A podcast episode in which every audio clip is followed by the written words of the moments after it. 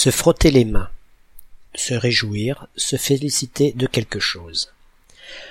On peut se frotter les mains pour se les nettoyer, ou bien, lorsqu'on a froid, pour se les réchauffer.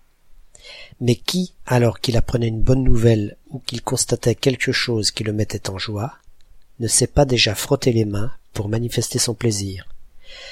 Car dans une bonne partie de nos cultures occidentales, ce mouvement est effectivement une manière de montrer sa satisfaction. L'usage de l'expression s'est étendu au point qu'il suffit maintenant de dire je m'en frotte les mains, sans même faire le geste, pour être compris, ou bien qu'elle s'applique aussi à des sociétés ou des organismes, pas uniquement des humains.